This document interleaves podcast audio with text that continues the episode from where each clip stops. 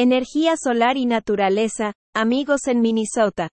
En Minnesota, hay una nueva forma de usar la energía solar sol. En tierras donde antes había agricultura, ahora hay paneles solares.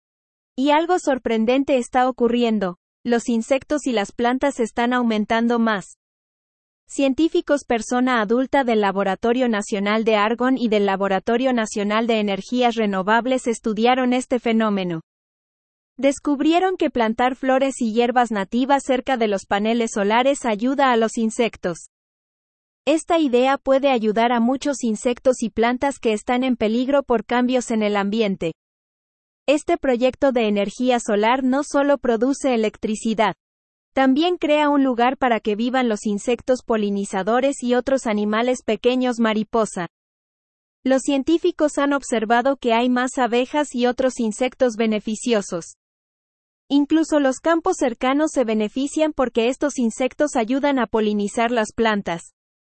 En total, los científicos observaron que las flores y los insectos aumentaron mucho.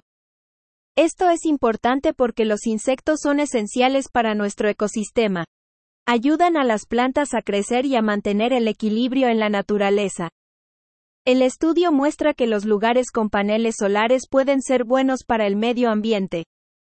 Si se hacen bien, pueden ser un hogar para animales y plantas, y al mismo tiempo, producir energía limpia.